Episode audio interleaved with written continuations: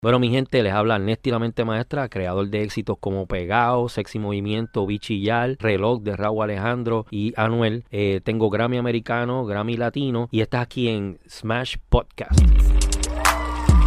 Bra, bra, bra, Corillo. Hay que entrar roncando. Sí, sí, bienvenido, Nesty. Fucking duro, mano. Ne- Nesty, la mente maestra, una leyenda del género OG. Eh, Mano, ¿cuánto tiempo llevamos esperando para que esto se diera? te lo juro, desde, desde que nosotros empezamos el podcast, no sé, "Acho, vamos a traer a Nesty, vamos a traer a Nesty, vamos a traer a Nesty. Y si supieran que estaba fácil, porque yo soy del centro de la isla, estoy siempre en el estudio, tú sabes. Lo que sí es que, como les había dicho, tienen que subir, porque si yo casi nunca bajo para el área metro. Ah, no, y nosotros íbamos para allá. Y vamos de, a ir. de casualidad. Amber nos dice, mira que vamos a estar en el área.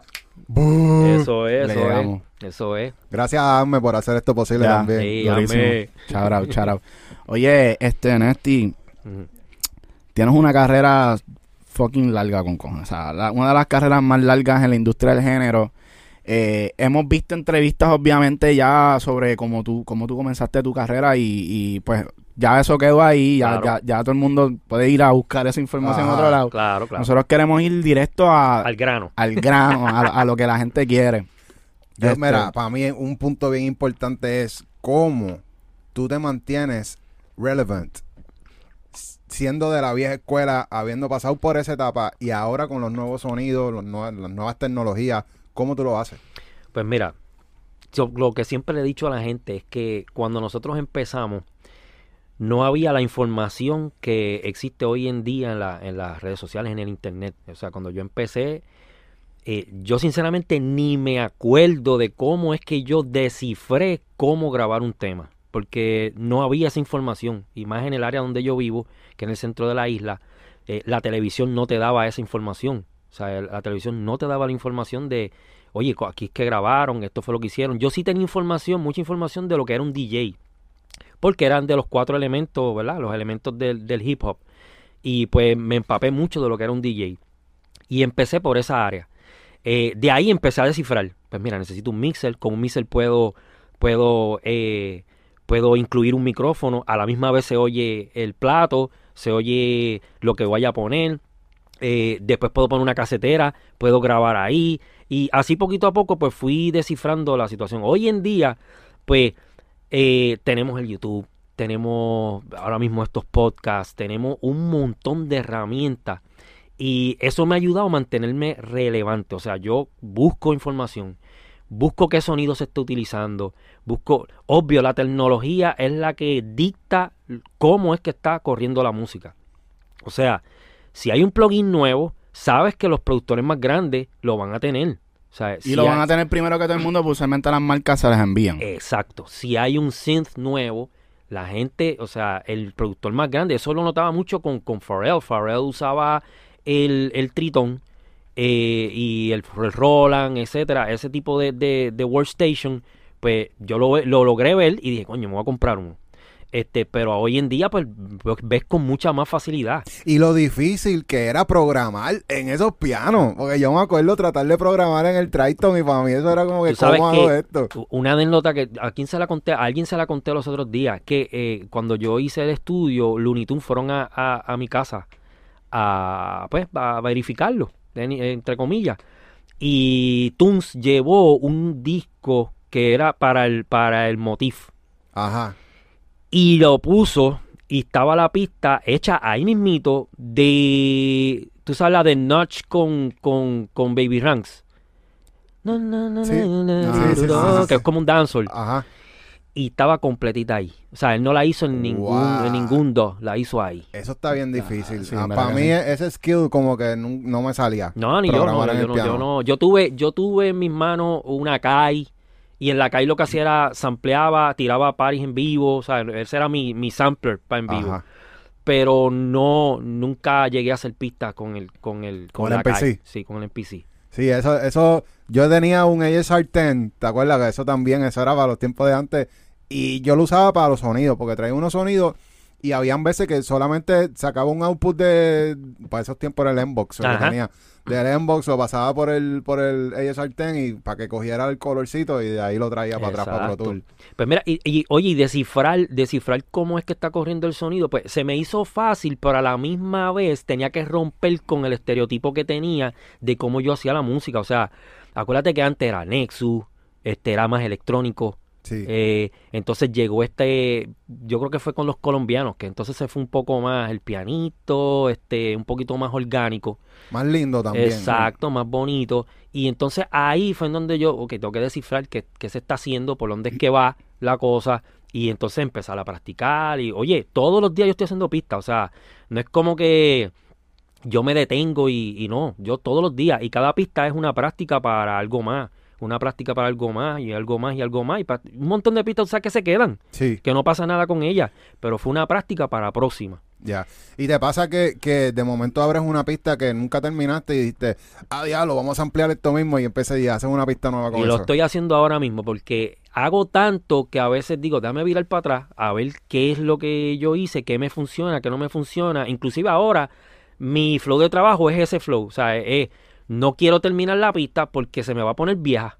Entonces, pues, ¿lo ¿qué hago? Hago samples y el día que me dicen, mira, hay que hacer una pista a tal persona, chequeo mis samples. Ok, esta me sirve, pon, le pongo drums, hago esto y nos fuimos. Ah, eh, Son un hack. Eso es un hackeo, zúmbale la primera, Sí. espérate, zúmbale la primera. Las bendiciones. Sí. Usualmente, usualmente uno como que trata siempre de terminar las pistas y tiene mucha razón porque a veces yo tengo pistas, las abro un año, dos años después y yo digo, ya, esto suena cabrón, pero vamos a quitarle las baterías y en verdad, en verdad, siempre va a estar fresh. Yo me di cuenta de eso mismo. Yo dije, diache, pero mano, yo me mato haciendo la pista entera. Y de verdad, en lo que sale la pista, pues se me pone vieja, los drums cambian, o, o- o puede ser que en el momento la, la, la desarrollaste de una manera que después lo pudiste haber desarrollado de otra. Y tú Sí. dices, diablo, mano, en verdad yo lo pude haber desarrollado de esta manera y te la tienes que romper y meterle otra vez. So, Sí. pierdes el tiempo. Y tú sabes que un ejemplo que, que nosotros hemos estado haciendo mucho antes, nosotros las pistas pues las hacíamos tocando. Y tú te acuerdas que siempre pues tocas este, esta parte, tocas la otra parte. Ahora coges, tocas algo, lo sampleas, lo bounceas ya en audio y después coges y le subes la octava. La próxima, las próximas cuatro le subes octava y después le bajas la Sí, octava. le vas dañando un poco el sonido, lo pones más low-fi, le, le metes este... Sí, le- sabes que, que el, el flow de trabajo básicamente es el sampleo. Hoy en día es como el sampleo, Sí, porque ya no es como, como si fuese un, un una, u- eh, ¿cómo te digo? Una, un arrangement, un, un arreglo. Ahora es sampleaste, creaste, creaste la, la, la pista y seguiste. Pero antes era más como un arreglo. Antes tú tenías que si los violines aquí, que si el bajo. ¿Entiendes? O sea, ese flow de trabajo Sí. ya cambió. Sí, porque era como, como un estándar de la instrumentación, de lo que tenía que haber dentro de una pieza musical. Si era salsa, tienen que haber trompeta, tienen que haber la conga, qué sé yo. Hoy día yo siento que es como más acerca de, de lo que tú estás diciendo, de ese sound design. Buscar cómo tú coger el mismo sonido, meterle el, el efecto lo-fi que he visto de By the Way. He visto, tienes una pieza nueva y que lo enseñaste en tu canal. Sí. Es como un pedal. Que, que los pedales. Sí, hoy en día el sonido está, está cambiando a esto de los pedales. Eh, Tú sabes cómo lo, lo- lo encontré escuchando a un productor americano, se llama Frank Dukes. Entonces yo decía, pero ¿y cómo este tipo hace esto? ¿Por qué se oye así? Y decía, pero es que esto yo no lo puedo hacer, a, a manual no lo puedo hacer. O sea, es imposible. O sea, es posible, pero toma trabajo. Entonces empecé a descubrir los pedales. Eh, y yo dije, ya, o sea, eso es un mundo nuevo para mí. Pero me di cuenta que el sonido cambia completamente, se oye más moderno porque es que todo está en ese estilo. O sea, todo el mundo está pasando por, por, por pedales. Y de verdad se oye bien diferente y bien, bien brutal. Eh, eh, también se oye bien orgánico porque algo que tú tienes bien meticuloso, es- eso te, te lo rompe, ¿entiendes? Entonces hace uno, unas cosas que se oyen bien orgánicas y que tú tienes que después dividir y ver cómo acomodar para que se oiga algo, o sea, que esté como en tiempo y todo. Sí. Exacto, porque me- lo que me di cuenta cuando lo estaba ¿verdad? en tu canal probando es que había mucho, te, te creas estos overtones. Esta, que son como, como, un- como una, como una textura que crea arriba Y rellenan. y rellena. Igual también en los bajos, como que le da como que más profundidad a esos Exacto, pedales. Exacto. Y, y- y solamente tengo ahora mismo dos pedales, pero estoy loco por comprar como seis o siete. Tacho, tener una peladera que, ¿sabes? Entonces, este, me paso viendo videos. Oye, y eso es lo que, lo que mantiene al productor adelante. Es que tienes que estar adelante en todo eso. Porque el sonido cambia. Entonces, te vas a dar cuenta que no vas a sonar como, como, o sea, al día si no tienes eso. O, sea, o- o por lo menos los plugins te lo pueden dar. Porque es que hoy en día el plugin va a tratar de emular todas esas cosas que están sucediendo. Pero hay cosas que pues el plugin jamás y nunca. Tú sabes, tú que también yo me he dado cuenta que yo soy un fiebre, me, me gusta esto de, de- de sound design. No, no tengo todos los gears que tiene la gente por ahí. Uno, porque son caros. Y no me gusta el piroteo. So, yo, yo sí me doy cuenta de como que, como que todo este de diseño de sonido, de lo-fi, pero lo, algo que no me está gustando es que veo mucha gente usando los mismos plugins y entonces ahora todo el mundo se parece. El RC20, todo el mundo está metiendo Con el RC20. RC20, que es Exacto. algo bastante común. Como tú, ¿verdad? Utilizando las herramientas que estás eh, utilizando, que me imagino que hay otra gente que lo usa, sí. ¿cómo tú te haces para diferenciarte de, de la masa? Pues, eh, lo que estoy tratando de hacer es, primero, este, sabes que todo el mundo va a estar en los Arturia, sabes que todo el mundo va a estar Sí. en, lo, en, en el Omnisphere. Sí. Este, sí los uso, pero trato de que mi sonido principal esté en el Prophet X, que es el que tengo. Este, y obvio que estoy loco por comprar más, estoy por comprar el Mog One, por, por comprar un montón de synths. eh, que si ves a los productores más grandes que tienen más éxito en Estados Unidos, no quiere decir que eso es lo que te va a dar. eh, pero eh, los tienen, o sea, tienen, tienen una gama de, de synths eh, grande. Y de verdad te da un sonido pues único, porque no todo el mundo lo puede tener. O sea, ahora mismo Tiny se compró un, un, un Voyager. O sea, eso es, es vintage, pero es caro. ¿Quién va a comprar eso? O sea, no todo el mundo va a poder comprar eso. Ya. Este, entonces estoy tratando de, de hacer eso porque primero me acostumbré así. Desde que yo empecé, yo empecé con un tritón, con un motif y con un Roland. O sea, yo básicamente lo único que usaba de plugin era el Nexus, que era pues porque estaba ahí. Este, pero eso me ayudó. Ahora mismo a- acabamos de abrir proyectos de, de Fruity de, de esa época y abren todos porque todo está en audio. O sea, el plugin no lo necesitaba, pues está nada más que el, el- el Nexus. Exacto. Pero lo demás está todo ahí porque está todo grabado en, en audio. O sea, y tú sabes que yo, yo siento que cuando tú coges un sonido y lo pares, cuando tú, cuando me refiero a que lo pares, es que sale y se mete en un cable y vuelve para atrás, coge vida y suena completamente diferente. Exacto. Solamente porque se metió en un cable. Así mismo es. Y eh, oye, el sonido es mucho más grande. Este, Hermes cuando va a mezclar el sonido dice, ya, esto se oye, o sea, cubre todo el espacio.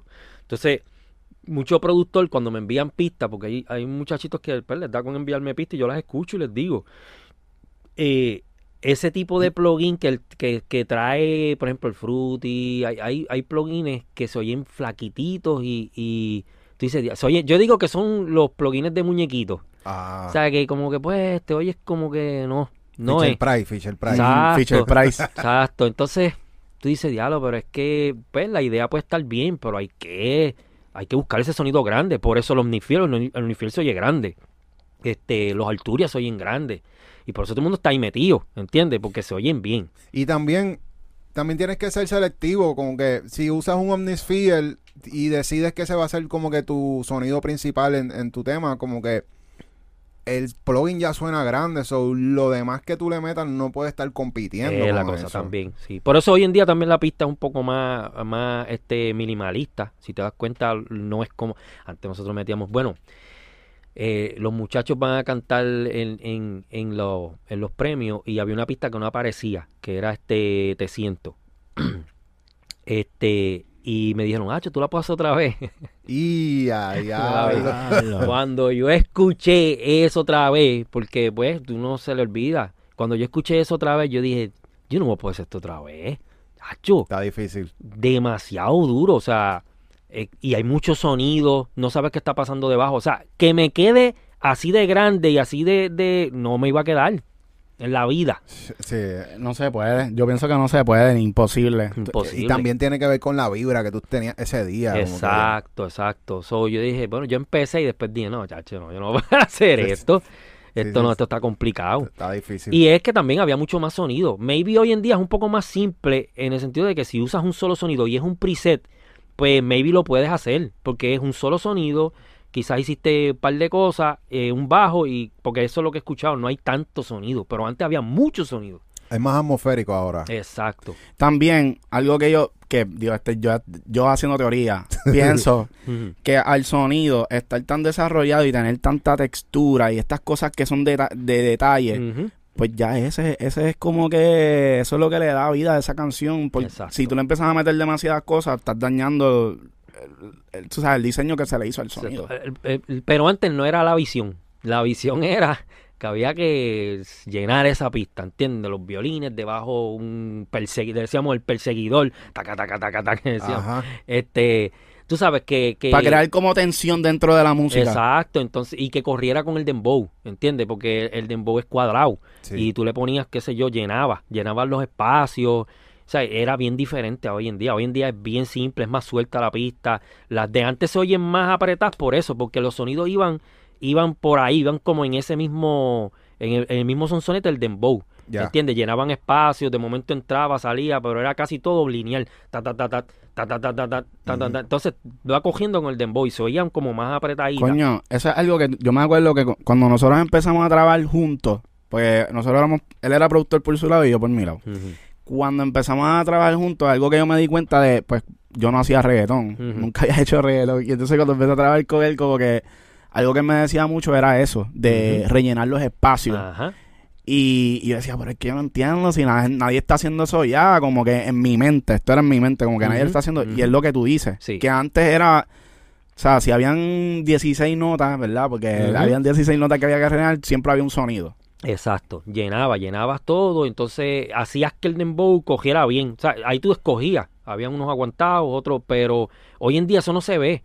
Tú pones un bajo, tú pones este el, el sonido principal uno que otro sonido de ambiente por debajo y ya. Ya. Pero no se oyen a como estaban antes, que eran, eran, ¿sabes? Estaban bien marcadas, ¿entiendes? So, esa es la diferencia. Hoy en día, o sea, está chévere y todo, pero no es igual, o sea, en la discoteca siento que el, de- el reggaetón viejo mata más duro por eso, porque está bien marcado el, el, el Está bien ponchado. bien ponchado el ritmo.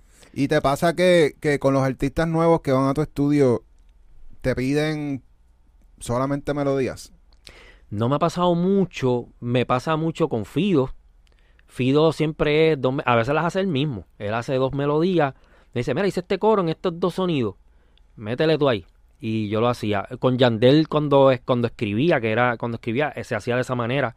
Este, yo hacía, él me a veces me decía, mira, tengo algo así, o hazme dos sonidos, dos soniditos nada más, yo empiezo.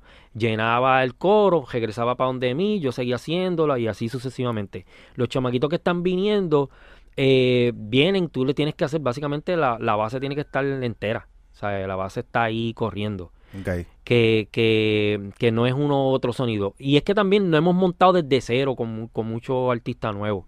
Porque como yo vivo lejos, pues, ¿te gusta esta? Pues dale, métele a eso. Ok, ok. Sí, tú, ok. tú aprovechas el tiempo, como que ya tienes una, unas pistas hechas básicamente y, y ellos entran ahí. Exacto. Ok, exacto. ok, ok. Eso Sí, es lo que está hacemos. cabrón, eso está cabrón. Sí. Eh, ¿cómo, cómo, ¿Cómo tú ves ahora la, en Puerto Rico la, la vida de, de los estudios? Porque antes no había tanto estudio como ahora, ¿verdad? Nacho, papi, antes todo el mundo estaba donde el- yo llegué a ver a, Wi- a, a, a Yankee sentado en, en una esquinita. Mira el Luni, mira el Luni, está haciendo este barrio fino. O sea, eh, gateó allí. O sea, no- y no fue fácil para él terminar ese disco. Este, y todo el género estaba allí. Todo, todo el género estaba en casa de Luni, todo el mundo. Hoy en día yo veo los muchachos, todo el mundo cogió su espacio. Este, todo el mundo montó su estudio, pero hay algunos que ni han montado estudio. Hay gente que se va de Airbnb, hacen los, las canciones en Airbnb. Y la tecnología hoy da para eso. Es lo más brutal. O sea, Ya. el mismo Yandel la otra vez me dijo, este chico, yo hice, no me acuerdo qué canción fue, la hice en un hotel y se oye igual. ¿entiendes?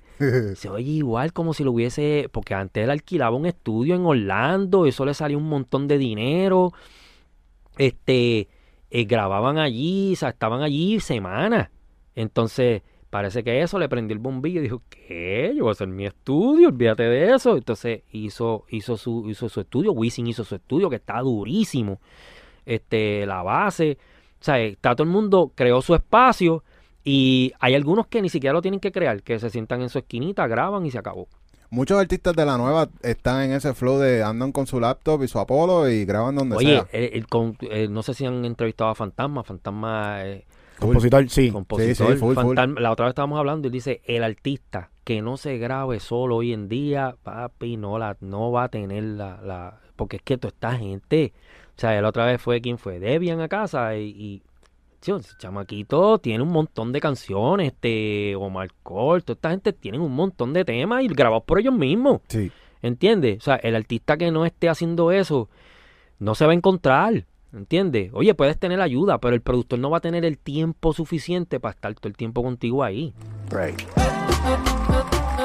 Yeah, yeah, Bendiciones, yeah. bendiciones. Muchas bendiciones ahí.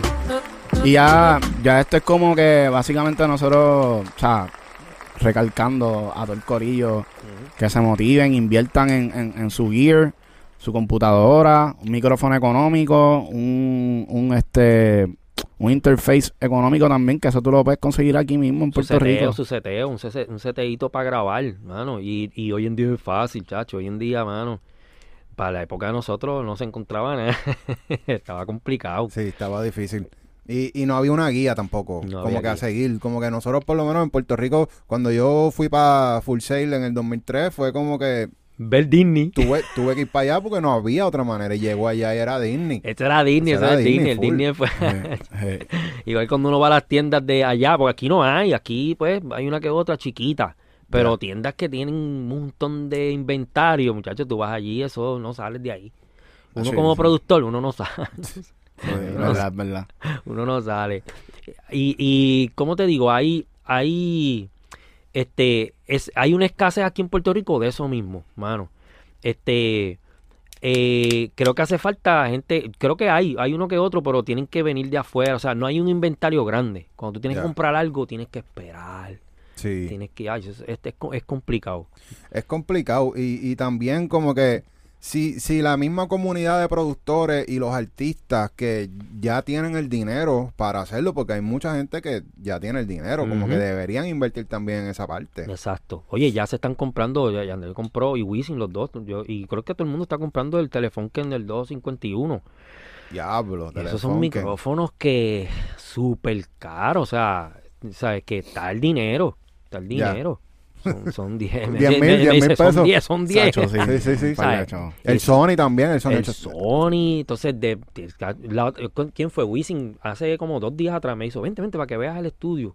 Muchacho, papi, él compró una clase en IF que eso tiene, muchacho, este, equalizer en todos los canales, este, llenó un, un, un, ¿cómo es? Un, un rack de cosas, pero súper caras, o sea, el que, no, en Miami, sabes que en Miami hay muchos estudios bien preparados. Ujú. Puerto Rico yo creo que falta, eh, eso faltaba. O falta porque en realidad Wisin tiene eso, pero Wisin no es que va a dejar a todo el mundo entrar ahí. Exacto. O sea, hace falta un Y es en su estudio- casa, ¿verdad? Exacto, es una casa, es una casa que él compró, pero sí es- es una casa.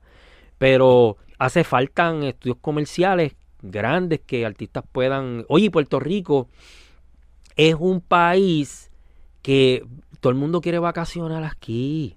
O sea, artistas americanos van a querer vacacionar. Les estoy dando una idea a los que tienen a los que tienen dinero, porque yo lo he pensado, pasa que pues obvio no tengo el dinero suficiente para hacerlo, pero estaría brutal un sitio que sea más o menos un Airbnb, pero lujoso, donde tengas un buen estudio, o sea, con toda la facilidad, pero grande. O sea, no es una facilidad de un microfonito, no, facilidad de que puedas hacer una producción de, de un artista de super nombre, o sea, ahí. Y que pueda vacacionar. Aquí Marioso me estaba diciendo que venía un artista de Europa, se me olvidó el nombre ahora, pero es un artista de Europa que estaba yendo a, creo que son unas villas en Rincón, ella pagaba a un ingeniero, pero obvio, no había un estudio grande, o sea, ella pagaba un ingeniero para hacer ideas, ideas. Ella se sentaba a, iba para la playa, regresaba a escribir. Y ella contrataba un ingeniero con su laptop, y, pero un ingeniero, o sea, contratado. Ya. Y, ¿sabes? Ahí la musa y grabar. ¿Entiendes? Que, que quitaba de que hubieses un estudio bien hecho en la misma playa donde fuiste, regresaste y vamos a grabar. Tú sabes que esto que está pasando ahora de, de que los premios Juventud van a ser en Puerto Rico, eh, ayuda a eso. No- Nos pasó también eh, para los premios Tu Música Urbano, eh, vinieron unos artistas de Nueva de Miami, era, ¿verdad? Sí, de, de Miami. Y New York, de las dos. Miami, New York, y nos buquearon el estudio. So, fue como que, ah, mira, so ahora, gracias a que los premios son aquí, van a venir más artistas y van a buscar dónde trabajar mientras exacto. están aquí. Exacto. So- Pero que es lo que digo, que falta, o sea, maybe artistas eh, en el hip hop pues están un poquito más acostumbrados a, a grabar en sitios, ¿sabes? Que, que, que no están súper preparados como para un artista de un nombre pero súper alto. O sea, que esa gente graba, que si prueban 20 micrófonos, Sí. ¿entiendes? So, Hacho, pero funciona. para tener un locker de micrófono hay que estar bien trepado, mano, Sí. porque... Ese es el problema, ese es el problema. ¿Y cómo se hizo en Miami? Pues no sé, pero tú sabes que hay mucho, dinero, hay mucho dinero en Miami. Pero también es que hay, ah, o sea, si alguien te, eso es la- lo que te digo de tener la tienda aquí, porque si alguien te buquea y te dice, mira, yo necesito un Sony y necesito que pase por un este TubeTech, este, necesito un NIF y tú no los tienes, el tipo podía ir, ya hablaba con un intern de ahí, mira, este, no tenemos esto aquí, vete y cómpralo, porque ya el dinero está, ellos van a llegar, Sí. van a alquilarlo un mes, o sea, el dinero está, y podía ir un momentito y comprarlo, aquí no, aquí tienes que mandarlo a buscar, se te va a tardar meses. ¿entiendes? Eso no se puede hacer así de esa manera como se hace allá. Está Sí. cabrón, está cabrón. Sí, sí, sí. Algo que yo pienso que, que, que incluyendo esto de lo de la- tu música urbana y qué sé yo, siento que como que much- ya, ya nos están repitiendo y hay una entrevista exclusiva que pasó ayer que, que nos están diciendo eso, que Miami como que ya se puso tan monótono, porque ya se fue ese, ese wave, cuando, ¿sabes? Que cuando de momento se fueron todos los de aquí, Sí, que se fueron para allá y se creó esta, esta cosa como, como, como que la música se estaba moviendo. sí, Y a momento se puso monótono, están todos allá y lo que nos dicen es que, gacho, pa, no, tengo que volver porque yo creo que el menos ahora es en Puerto Rico. menos es Puerto Rico, o sea, es que, mano, primero que, pues nació aquí. Segundo, que no sé qué tenemos nosotros y qué tiene, qué tiene el artista puertorriqueño, que, mano, eso es una cosa impresionante. O sea, son demasiados. En cada esquina hay un artista. O sea, a mí me mandan demos chamaquitos, o sea, y tienen el sazón. O sea, eh, no todo el mundo tiene el sazón. Este, y pues hay otros países que también lo están haciendo y lo están haciendo bien, pero todo el mundo quiere la cuna, ¿entiendes? Aquí nació, aquí todo el mundo va a querer llegar a la cuna. Entonces, este, el movimiento que se está haciendo eh, de la calle, de todos estos chamaquitos, qué sé yo, veo a John Mico, veo a, a los Mark Corch, veo a todos estos muchachos, no, está bien interesante, ¿entiendes? Entonces, eso no lo vas a encontrar ni en Orlando, ni en Miami, ni... Y eso que hay boricuas allá, y deben estar haciendo sus cosas. Los hacen, pero yo que viví en, en Estados Unidos, viví en Orlando, viví en Jacksonville, viví en Miami, yo siento que la música, yo creo que es la comida, yo no sé lo que es. La joya uno, bichuela.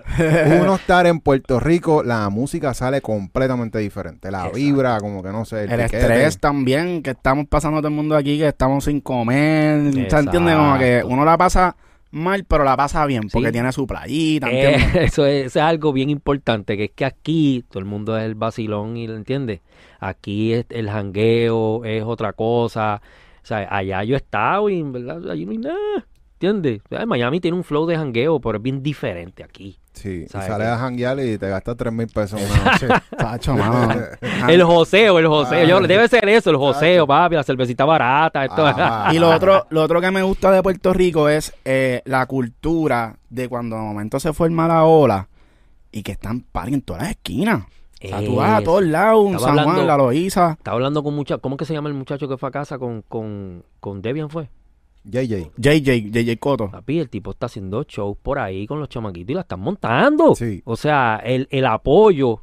Yo no sé si eso se ha visto porque yo no soy un tipo de estar en los paris todo el tiempo, pero lo que veo del apoyo de la gente a la música underground, porque no son chamaquitos que están en todo el tiempo, tú sabes, no es que están en la radio ni nada. Sigue siendo un movimiento callejero. Se la están dando, o sea, le cantan los temas. Sí. ¿Entiendes? Que es bien diferente a, o sea, antes pues se hacía, pero hoy en día ese apoyo está Y también nos hemos dado cuenta que el tipo de público ha cambiado también. también. Porque antes, ah, los reggaetoneros, pues la gente que sigue el movimiento, ¿me entiendes? Los cacos, como se le dice. Sí, lo había un, escuchaba. había un, había un Steam, sí, mano. Este, eh, eso es algo que se rompió. Se rompió, o sea, todo el mundo era caco, eran los, los, los japeros, ¿sabes? Eran los malos. Y esa fue la imagen también que se trabajó. O sea, eh, este, muchos querían ser, pues, los Gantel, porque eso era. Esa era la movie que se vendía. Esa era la movie que se vendía. Entonces hoy en día ya es bien diferente. O sea, tienes un Bad Bunny que es un poco más alegre, tiene otro pensamiento, ¿me entiendes? Entonces, este, a- está abierto a otras cosas. Yo creo que eso más bien lo trajo, si más no recuerdo, en, en lo americano fue Kanye, que nadie se la daba Ajá. y él hablaba de otras cosas. Sociales, él siempre estaba hablando Y cosas se sociales. vestía diferente. Exacto, pero en el, en el mercado latino, pues no sabría decirte exactamente quién fue el que hizo ese cambio, pero se ha dado. Y más bien es que la sociedad cambió, o sea, no es, ya no es igual. O sea, entonces el, el ambiente del reggaetón ha cubierto muchas más áreas. Ya. Mira, yo, nosotros hemos hablado de Balvin, pero yo pienso que Balvin cuando entró al género fue que se empezó a cambiar porque él empezó a darle besos. Como que de momento todo el mundo se estaba dando besos. Ya, en el cachete. verdad. Es verdad, es verdad, es verdad. A mí me estaba caro cuando, Sí. cuando, cuando, fíjate, Tito el Bambino cuando me, me escribía, decía, dale, bebé, bebé, algo así, ¿sabes? Porque es que se hablan así y a mí me está caro. Sí, oye, fíjate, eso para mí también bien, bien shocking. Cuando llegué a Puerto Rico, todo el mundo era, dale, baby, dale, este, mi rey. Sí, exacto, como eso, ¿cómo que eso, mi eso. rey? Eso, mi rey. Y yo decía, ya duro, espérate, yo no entiendo Sí, pero pues, Sí, mi uno se amor, mi amor. Uno se eso, acostumbra. exacto. Y uno se acostumbra porque ya uno de mira mi santo, Y dale, después mi dice, rey. está bien, lo ves normal, pero al principio era chocante, ¿entiendes? Ajá. O sea, espérate, ¿qué está pasando aquí? Y eso vino de allá, porque allá, allá la gente se decía mi rey, este, no sé, digo, En Colombia. en Colombia se dice así. Colombia son- Sí, sí. Él, él fue el que lo pegó, él fue Sí, el que yo lo pegó. pienso que Balvin trajo ese cambio al género. Ese cambio. Y Sí, más- sí. Y, más Y, se ha- uni- y él ha buscado esa, esa imagen también, esa imagen de, de más limpio en esa área, ¿sabes? Y eso está bien porque eh, le abre más puertas también al reggaetón, ¿sabes? Porque este, acuérdate que nosotros venimos de que nos daban, sea, de codo todo el mundo. Entonces, que ahora te acepten, pues, ¿me entiendes? Ah, Nosotros estábamos, en, yo digo que en esa época era como que a la defensiva, ¿entiendes? Porque, oye, no, que no, que no me va a dejar entrar, no, ya tú verás, ¿entiendes? Pero, pero hoy en día, pues, tú sabes, se ha abierto esa puerta, se acepta, ¿entiendes? Y ya es la música más grande del mundo. Ya, le pasó al country. Sí. Le pasó al Mm. country. Exacto, o sea que, que de verdad ese cambio pues ha venido súper bien. Claro, ahora hay que ver que la música está sobresaturada. Y hay que tener mucho cuidado que no se nos vaya a caer la vuelta. Yo espero que no, pero Pero, ¿qué, ¿cómo así? ¿Cómo cae la vuelta? ¿Cómo- ¿Qué tú piensas que podría pasar que se hace que se caiga la vuelta aquí? eh, saturar demasiado el mismo sonido. O sea, es como... Y eso, tacho, tengo que decir lo que es, es básicamente Miami. O sea, el flow Miami es flow, todo el mundo canta igual. ¿sabes? Entonces, esa diferencia de artistas, o sea, si tienes cinco artistas, casi todos eran más o menos el mismo, el mismo estilo. Este, eso era lo que yo creo que antes se diferenciaba. Por ejemplo, Tego no cantaba jamás y nunca como Wisin y Yandel. Don Omar también. Claro que habían también otros artistas que querían imitarlo, pero los que sobresalían eran esos.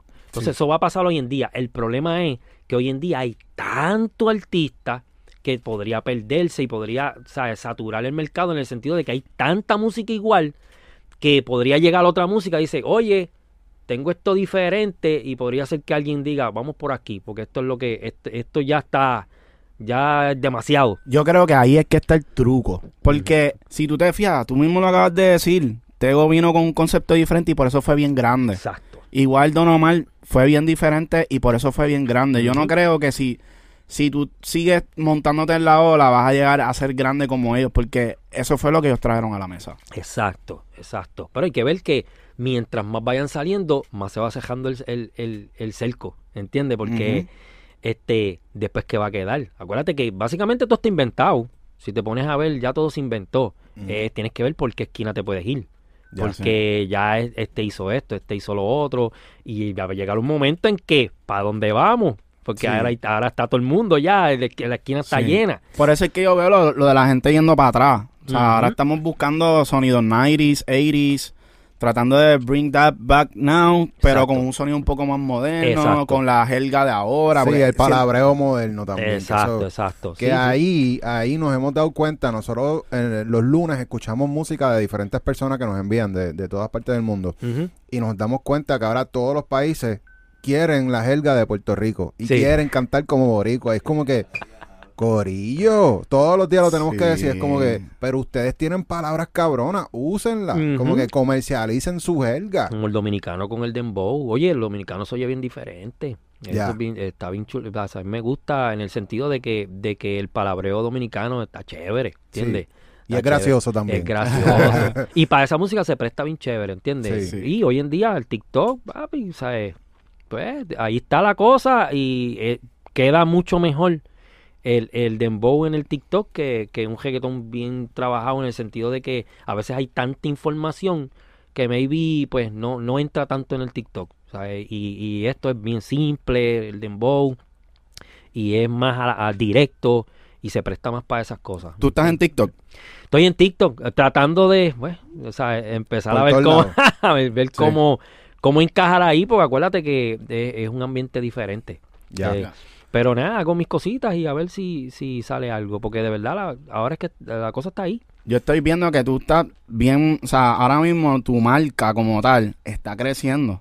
Sí. Con esto del juguito del perreo, Nacho, o sea, que es un tripeo súper cool porque o sea, a, la, a la misma vez como que medio jocoso, pero es una marca cabrona porque viene con, con un background de producción, Exacto. la música, tu catálogo. La idea que hicimos fue, ok, yo empecé mi YouTube pensando en que yo digo, ok, si yo tengo mi canal de YouTube y yo no tengo suscriptores y saco una canción, me va a tomar mucho trabajo eh, pegar un tema, o sea, porque pues seré, seré lo que seré, seré quien seré, pero este los suscriptores pues te van a ayudar. ¿Sabes? Porque te va a llegar ya de, de una, te va a llegar el tema. O sea, no vas a tener que dar puños para Ya. llegar. Entonces dije, pues, como no tengo ahora canciones, pues déjame empezar a hacer cositas. Y déjame ver eh, cuán- cuán- cómo, cómo hago este ritmo. Y se convirtió en algo de explicarle a otros productores algunas cosas que yo hago. Entonces ahí llegó Admes, que Admes entonces en las voces. Y, y hemos encontrado que a la gente le encanta esa parte porque pues es bien técnica y se lo explica bien chévere, bien, bien fácil. Y nos escriben de que, de que una cosa, bueno, gente que yo a veces o sea, no conozco, otros productores, me dicen, mira, Dacho, estoy viendo tus videos, estoy viendo, Dacho, sigue ahí, sigue tú. Y a veces no me da tiempo, o sea, yo digo, tengo que atacar más duro eso, porque acuérdate que esos son posibles compradores también de lo que tú hagas. Claro, ahí está la clave. Entonces, eh, cuando llegué a los, porque ya tenemos 48 mil este, suscriptores, y, pero orgánico, o sea, yo no me metí un bellón ahí. Y yo digo, concho, pues ya déjame hacer una librería. Entonces tengo un amigo que se llama Kevin, que tiene una marca de ropa súper brutal. Me dijo, pues vamos a hacer este concepto. Vamos a hacer merch de tus librerías. Y yo dije, pues vamos a hacer una librería Mm. que se llama Juguito de Perreo, algo simple para que la gente tenga lo básico del perreo. Y tú me haces un diseño y vamos, ¿sabes? Merch con librería. Hicimos un anuncio, papá, súper brutal. Y le hicimos en, en, en una página de nosotros mismos, o sea, no que este Splice ni nada. Porque es como yo digo, o sea, esa gente te está quitando un por ciento, o maybe te dan dinero, pero es su plataforma. Ya. Uno tiene que crearla de uno. Claro. ¿sabes? Entonces yo dije, pues voy a crear mi plataforma y que la gente vaya ahí. Ahora vamos a sacar otra, que la voy a anunciar aquí por primera vez. Duro, zumba, zumba. Se llama One Shots from the Dark Side.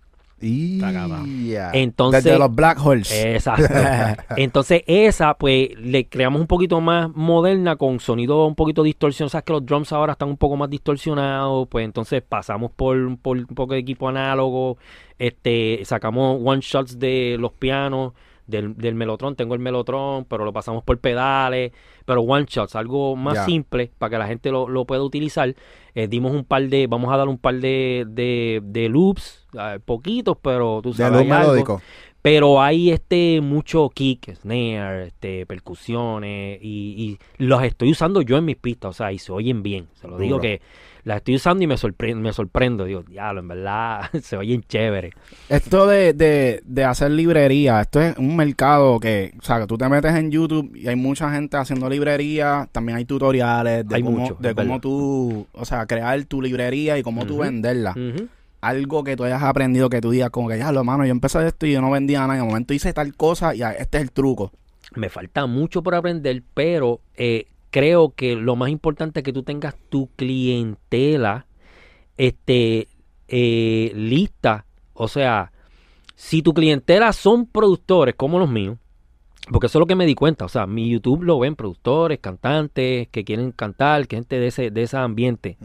Pero dice, eso es algo que ellos necesitarían. O sea, ellos necesitarían mi sonido. Este, o sea, yo dije, pues voy a darle un parte de mi sonido. O sea, esto es lo que yo hago y esto es lo que, lo que, lo que les puedo ofrecer. Ya. Tutoriales y mi sonido. Esas son las cosas que puedo ofrecer. So, yo digo, pues entonces es más la capacidad de que te compren algo. Porque primero viene de mí. O sea, yo lo estoy tratando de hacer lo más brutal posible. O sea, tampoco es que estamos tratando de charrear ni nada, ¿entiendes? Estamos tratando de hacer algo bien hecho. Y la gente lo necesita. Primero porque a mí me han dado librerías, me han enviado librerías. Y de verdad, eh, no sé si es que pasan, llegan en P3 y muchas baterías oyen malas. Este, hay unas que están buenas, o sea, hay, hay unos que, productores que están haciendo muy buenos drums.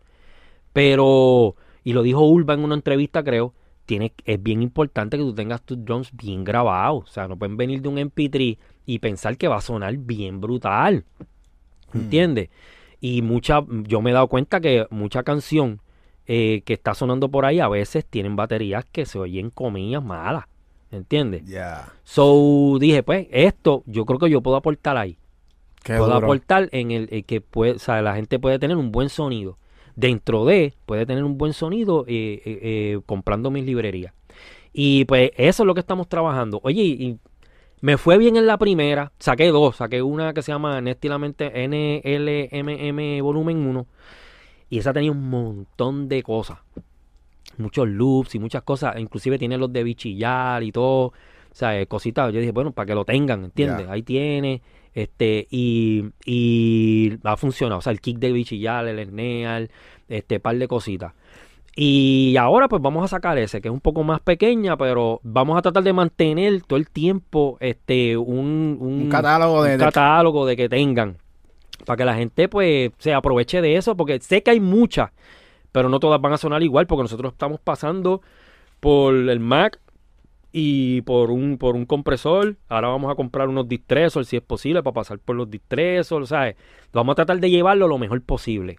Ya, hace, hace falta eso porque eh, nos hemos dado cuenta que las librerías, todo el mundo tiene las mismas. Esa también. Y hay que, yo pienso que es necesario que existan librerías de por vida, porque la música va cambiando, so tenemos que ir evolucionando y Ujú. tú sabes, tener ese, ese, ¿cómo se dice? Ese pedazo de momento de esa situación, porque yo tengo, o sea, tenemos librerías de J Blast de cuando, De viaje, seguro. ¿entiendes? Hay que tener las librerías Yo de J tengo Blast. librerías tuyas que no sé cómo las tengo. sí, pues salen. Eso, eso De chamaquito. Yo dejé librería, mira, yo dejé, que hay tantas anécdotas, yo de- dejé una librería, yo fui al estudio de Luni a hacer la canción de Yomo y Héctor, este, que se sienta, entonces dejé librerías allí, entonces en esas librerías yo había, porque yo era un freak de sacar samples de todo, o sea, yo compraba discos de hip hop y literalmente si había un kick mal parqueado, pum, se iba, Ajá. si había un snare mal parqueado, pum, se iba eh, que de esas cosas puse en la librería mía. O sea, todo lo que encontraba, que estaba. Yo tengo una librería súper grande de todo eso. Y dejé unas cosas allí que tenía unos coros bien raros. Yo no me acuerdo de dónde saqué eso. Hmm. Y los escuché en Déjale caer todo peso.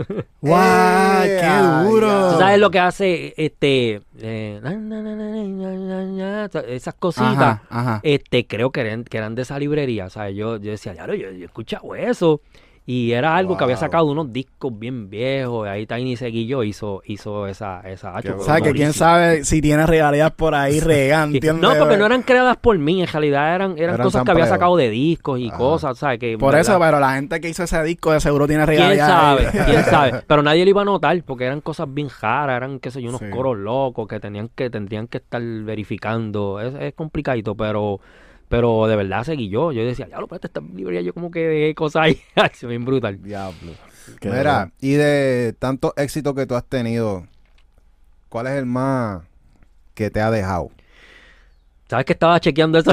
Ah, qué duro. Él, él estaba haciendo asesinación, parece que ya había... no, ¿tú sabes por qué? Porque, ok, yo dejé de trabajar en un tiempo. No es que, no es que dejé de hacer pistas, pero me encerré y no, no le daba nada, ¿sabes? Como que me cansé de hacer tanto reggaetón y escuchaba, no entendía lo que estaba pasando en, en, en lo digital. Y decía, anche, mano, pero ¿qué está pasando aquí? ¿Qué está pasando aquí?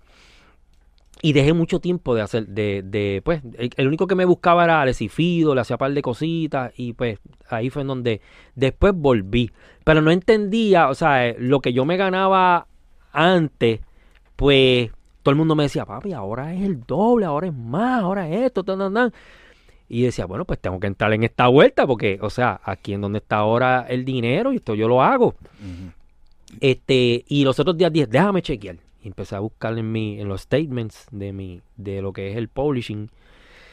Y, mano, este, tengo que decir que el sacando pues sexy movimiento, que yo creo que es que, porque los statements empiezan en el 2010 hasta el 22, y yo creo que eso salió antes. No estoy seguro, pero si fue antes, pues tuvo que haber dejado un poquito más. Porque cuando sonó, pues tú sabes, fue ese año el anterior, yo creo. Tengo que verificar. Pero, Y eso estaba en radio, so, exacto, que eso tuvo que haber dejado mucho más de lo que se ve ahí. Este, pero, Sexy Movimiento me ha dejado mucho, pero me sorprende que en, en dos años, porque lleva cuántos años bichillar? Dos años. Dos años lleva un montón de dinerito. Y eso es de ASCAP eso, o de no, BMI. Ese es BMI, no, eso es eh, Universal.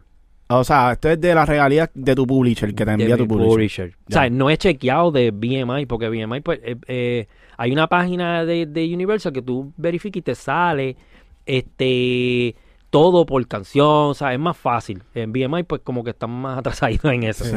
Y pues habría ahí habría que hacer números, pero tiene que estar por ahí también. Entonces, reloj también está, reloj está bien arriba. Ok, sí, pues vamos de a- hecho, reloj hablamos con, con Cale Calloway. Cale. Cale también tiene algo ahí, sí. Sí, Sí. que él nos dijo que ese es uno de los temas también que más Sí, le que más le- Ah, qué bueno es, Sí. chacho. Cale, papi, me debe. Pero espérate, entonces, quiere decir que si reloj, porque eso fue un palo, y él dice que le deja mucho dinero. Eh, entonces, la que tú dices de bichillar te deja más. Sí, me deja un poco más. ahí. Se puede vivir Pero solamente, está por ahí, está por ahí. se puede vivir solamente con un tema como bichillar. Sí, regalía. sí. Se puede vivir. Este, van cuántos años, dos, cuatro, Dos. dos años, dos años. Y esos dos años, o sea, eh, claro, tú tienes que tener un estilo de vida este normal. Si tienes un estilo de vida que te, que te gasta en carro dos mil dólares, pues, obvio no te va a dar, pero, pero este, yo era maestro, o sea, yo me ganaba 24 mil dólares, ¿entiendes? Al año. Y tú vivías. Y yo vivía, o sea, vivía apretado, pero vivía. Esto es más, o sea, es más que eso, o sea, que puedes vivir bien, puedes vivir. Se puede. Si tienes el buen deal. Tienes un buen publisher, lo Obvio. que pasa también. Obvio, tienes buen publisher y tienes que tener buen por ciento y tienes que hacer bien la negociación. Porque si la negociación es mala, no vas a estar, no vas a estar. Tú pides puntos de regalía del máster. Si pedimos puntos y pedimos este, pues, y, y el publishing. ¿Cómo, Mm. ¿Cómo es esa conversación? Porque es- bien inusual, por lo menos a, nos- a, nos- a nos, para nosotros, poder pedir puntos del máster y usualmente pues nos dan el, product- el producer fee y ya. Y más la del publishing y eso, pero como que, ¿cómo es esa conversación cuando ya tú estás entrando a esas ligas de pedir puntos de Pues máster? mira, eh, no lo hago yo, es lo primero. sí, porque es que este creo que debe tener un equipo de trabajo que se dedique a eso. Es, es- es algo, yo siempre digo que eso es lo, lo normal dentro de la industria. Eh, pero ¿qué pasa? No sé qué pasa en Puerto Rico, que hay algunos personajes que pues no le dan lo que le toca a la persona. O sea, si tú trabajas con un americano, el americano te va a tratar con las de la ley. Ya. ¿Entiendes? O sea, eh, este, si te toca tanto, tanto de, de máster, te toca tanto de máster, porque lo que le toca al productor es tanto. ¿Entiendes? Y allá Lo- están claros. Y allá están claros. Entonces, en Puerto Rico, pues hay unas personas que no sé si es que se quieren embolsillar ese dinero o no, y se te hace complicado. Pero si tienes tu equipo de batalla detrás, y pues si es un abogado, se habla normal. Ellos se tiran sus emails. Mira, pues sabes que pues, le toca tanto a él, le toca esto, no, no, no, dan. Ah, pues sí, no hay problema, ¿entiendes? Ahora, si firmas el primer producer agreement que te envía este, la multinacional, sabes que te van a tirar al, cha- al charco, ¿entiendes? Tienes que tener esa persona detrás. Eso tiene que haber una conversación back and forth. No puede ser el primer deal que te ofrezcan Debe- pa- no deberías, porque siempre van a tirar el primer contrato. Yo, por lo menos eso es lo que yo me he dado cuenta. Te van a tirar el contrato de, de asesinarte el- a la primera. Porque si lo firmas, sabes que perdiste ahí. Eso fue lo que nos estaba diciendo Pau Pau Sí. en la entrevista que salió ayer, by the way. Este, que ya estaba hablando de eso, de que, o sea, literalmente siempre te van a tirar la peor oferta. Uno tiene que ir pa, ready para combatir. para ellos es normal, para nosotros que somos creativos, se nos hace bien complicado porque nosotros tenemos un vínculo con el, con nuestra obra. ¿Entiendes? Entonces, este, los abogados no. Los abogados les encanta este tipo de cosas. Es esta pelea, esta, o sea, el dimidirete, y yo creo que se jactan y todo, ¿sabes? Se, les gusta. Son Ah, rebuleros. Sí, les gusta regular. ¿Entiendes? Nosotros nos duele cuando alguien trata de bajarnos lo que, lo que por derecho nos toca. Puede ser que alguien, yo, yo he conocido personajes que te dicen, ay, mami, pero si este, esta gente me dio esto, chicos, y, pues, macho, esta gente están guisando bien duro y me dieron tanto. Y tú vienes y te sientes mal porque sientes que pues, no estás bregando, pero, chicos, que estás tratando de quitarte lo tuyo, ¿entiendes? Y entonces ahí tienes que tener tu batería de abogados y tu, y tu gente detrás. ¿Tienes algún tema? O sea, no me tienes que decir nombre, no, pero tienes temas que no salen por eso mismo, porque no, no hay un una buena negociación. Eh, fíjate, en mi caso, se han dado todos los temas. Sí, te puedo decir que ha, ha habido malas negociaciones. Obvio, como todo, ha, ha habido malas negociaciones y, y, pues caí, ¿entiendes? Pero siempre, pues, salen, salen. Eh, lo último, eh, tengo temas de Tego que, que me encantan y es un, un artista que eh, respeto demasiado y siempre trato de, de hablar con él y de, tú sabes, y, y si fuese a sacar algo, que por cierto ahora pues espero que vaya a salir algo de él, este, eh, pues trato de que sea todo lo más cordial posible porque es un artista que, que respeto mucho. Ya. Y pues tú sabes, el- el- esto del papeleo, pues unas, unas cosas bien, este, para gente pues es tedioso porque es la parte de la negociación y pues tú me entiendes. Y esas cosas pues trato con él y hay algunos otros artistas que trato de no, de no chocar. Cuando tú entras a las sesiones en la parte de los splits, ¿cómo tú hablas de eso antes de la sesión, después de la sesión, o dejas que... Se supone que se hable cuando estés haciéndolo, pero la mala costumbre de nosotros los productores es que, hacho, sí, dale, y entonces al final, pues se habla. Yo soy bien abierto en esa área, o sea, yo no, yo no peleo demasiado, o sea, eh, yo, eh, ok, me toca. Ahora, si veo que es injusto, pues injusto. ¿Qué es justo? ¿Qué sería un split justo si tú estás haciendo la pista entera y otra persona hizo la letra? Si solamente, fu- se supone que lo justo es 50 y 50, pero ahí te veo lo claro, ahí por ejemplo un Tego Calderón es, es por la línea, o sea, es la línea, es, oye, yo hice la letra 50, tú hiciste la pista 50, ah, mira, este, este hizo tanto, le toca tanto, o sea, eh, ahí. Ya. Este, hay artistas que pues se aprovechan de esa, de esa, de, de que tienen el nombre bien grande y te ofrecen de una, pues todos los productores que trabajan conmigo son 10%, porque yo soy yo. Y De composición. y hay gente que es así, o sea, lamentablemente hay gente que es así. Hay gente que lo puede hacer, porque obvio, o sea, un 5% de un tema de... Te voy a poner el ejemplo del mismo Bad Bunny. Si, si, si fuese un 5%, oye, vas a ganar bien, ¿entiendes? Pero no quiere decir que él sea, porque él es, él es, él es recto, sea, él, él es bien recto. Pero, pero, ¿sabes? Te vendría bien, no importa si te dieran eso, que, ¿entiendes? Si logras meter el tema. Claro, obvio, tienes que pensar que pues lo justo es lo justo. O sea, si tú hiciste toda la pista, pues concho, ¿entiendes? Oye, Pero- menos de menos de 25 no puede ser, ¿entiendes? No, nos pasa que cuando vemos el split, hay un montón de gente metida en ese split que no estuvo en la sesión. Me ha pasado un par de veces y digo, huepa, ¿qué hay aquí? Pero, pero, pero, pero. Yo pienso que si, si hay más personas en un split, a mí no me molesta si tú no me estás quitando mi por ciento. O sea, tú te lo puedes quitar si tú eres artista y firmaste con fulano de tal y él te quiere quitar. A mí eso no me incumbe. Tú le das a quien tú quieras de de, la tu parte de composición, sí, si es de tu parte de composición, ok, pues dale, quítale lo que te vayas a quitar, pero mi parte no la coja. Exacto. Pero ha pasado. O sea, hay artistas que sus manejadores les cogen por ciento y no están en el estudio. Oye, ese es su problema ya. Pero cuando es verdad, cuando sale de lo tuyo, tú haces, "Mm, espérate, ¿qué pasó aquí?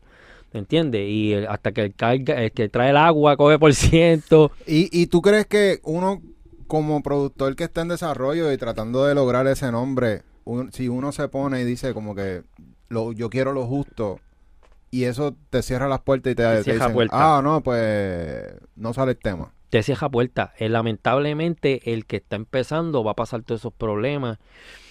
Este, si es un artista grande, obvio. A veces yo veo muchachitos que le envían a otros productores. Entonces, el otro productor pues se va a quedar con lo máximo porque él está al lado del artista.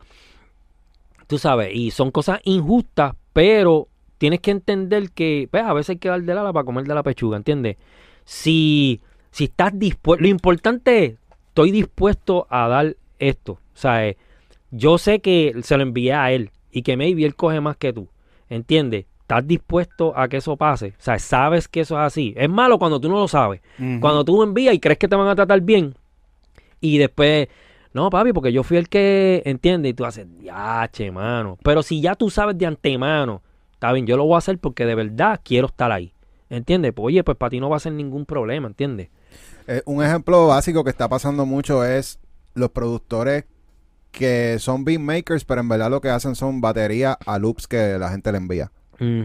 Y hay veces que los que montaron la batería cobran más de los que hicieron el loop, que en verdad es la base Es verdad. fundamental. Es verdad, o sea, este, pero yo entiendo que las dos cosas son importantes si son creativas, obvio. Hay veces que, pues, lamentablemente, oye, yo te puedo decir que Looney en las baterías era un duro.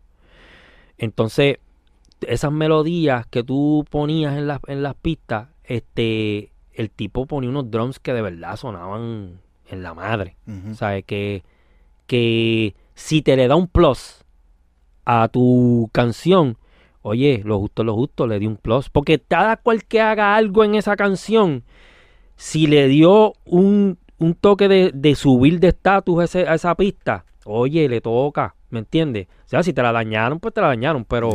Pero si es, oye, lo que te puedo decir de Caleb, yo tenía unos drums ahí y, y las melodías básicamente eran, eran casi todas mías. Creo que una, una puso él o dos, no me acuerdo. Este, pero eran como por debajo. Pero la melodía principal casi toda, todo era todo mío. Pero la verdad era que los drums para esa época no estaban, ¿entiendes? Y no, yo no tuve la oportunidad de, de arreglar ni nada porque a, a última hora pues Caleb era el que estaba al lado de Raúl. Pero oye, le dio el plus. Ya. O sea, las baterías se oyen cabronas. Y también creó la oportunidad, que es algo bien importante de esta industria, porque él pudo haber decidido no enseñar tu pista Claro. y enseñarla de otros productores, pero él decidió Sí. usar tu pista. Pero so- esa, a esa parte, eso yo se lo había enviado a Yandel. Yandel se la pasó directo a, a, a Raúl. A Raúl le gustó, cambiaron la letra, o sea, porque la letra era de un muchacho, se llama Marval, en, en, en, de Venezuela. O sea, que los venezolanos pues tienen otro estilo de letra y, uy, va a estar Anuel, o sea, iba a ser un poco más, más fuerte. Pero utilizaron el concepto de reloj, utilizaron el, más o menos el estilo del nene que como cantó. Entonces, este, eh, pero, ah, obvio, el que estaba al lado del artista era Caleb. Yo estaba desde mi casa, yo hice eso, envié, yo me enteré a última hora. O sea, a última hora, mira, eso va a salir. Wow. Eh, pero él era el que estaba al lado, o sea, él iba a saber lo que quería el artista, ¿sabes? Que pues le toca, obvio, porque, o sea, él está, él, él le dio ese plus a esa, a esa canción, ¿sabes? Que, oye, la combinación está dura, si te dice Caleb, hay otra más, que si sale, está dura, la hicimos Sí. entre él y yo, está dura. De- eh, espero que Raúl la coja y...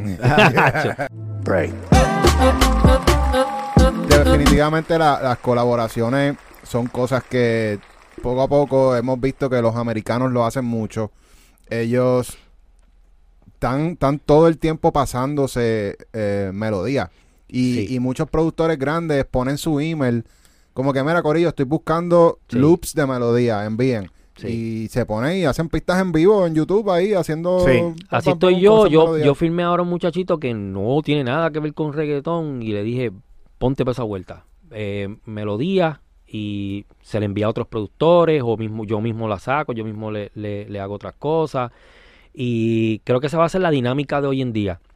Este, chamaquitos que son músicos, que le meten bien duro, que tú sabes que te pueden hacer una melodía bien dura, o sea, que, que diseñan sonidos y sentarlo. Porque Qué duro, eso está súper duro que tú estés haciendo eso y que lo digas aquí, porque algo que yo pienso que, que hace falta en la comunidad de productores son músicos y los músicos tienen una carrera, o sea, no están haciendo dinero ahora mismo, están Exacto. jodidos porque ya nadie quiere usar músicos en vivo, pero sí pueden traer algo a la mesa y Claro. es el conocimiento, el vibe Que le dan, ¿entiendes? Como que ya es otra cosa. Sí, ahí tenemos a, a uno que se llama Seba, que no tiene nada que ver con reggaetón, mano. Entonces, el, el chamaquito toca chelo desde los nueve años. Mira, vaya. Y entonces le gusta producir. Y yo le dije, ¿sabes qué? Quiero que te pongas para esta vuelta. Y siéntate, crea, crea, crea, crea. eh, lee, busca. eh, porque ya que eres músico, tienes otro, otro oído. No estás en el reggaetón, tienes otro oído. Y siéntate a trabajar, trabajar, trabajar, que de tus samples o yo uso o envío a, productores. Y, hermano, está funcionando. O sea, todavía estamos empezando la, la- la vuelta, pero este, yo siempre lo quise hacer así.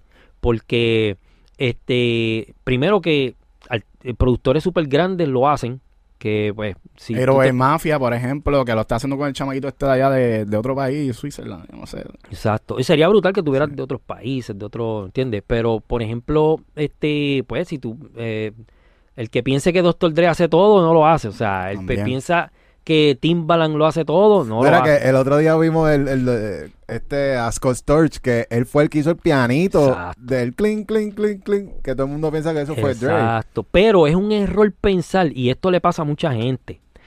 Es un error pensar que, que tú, está bien, empezaste la melodía y lo llevaste, pero piensa que esto es un proceso.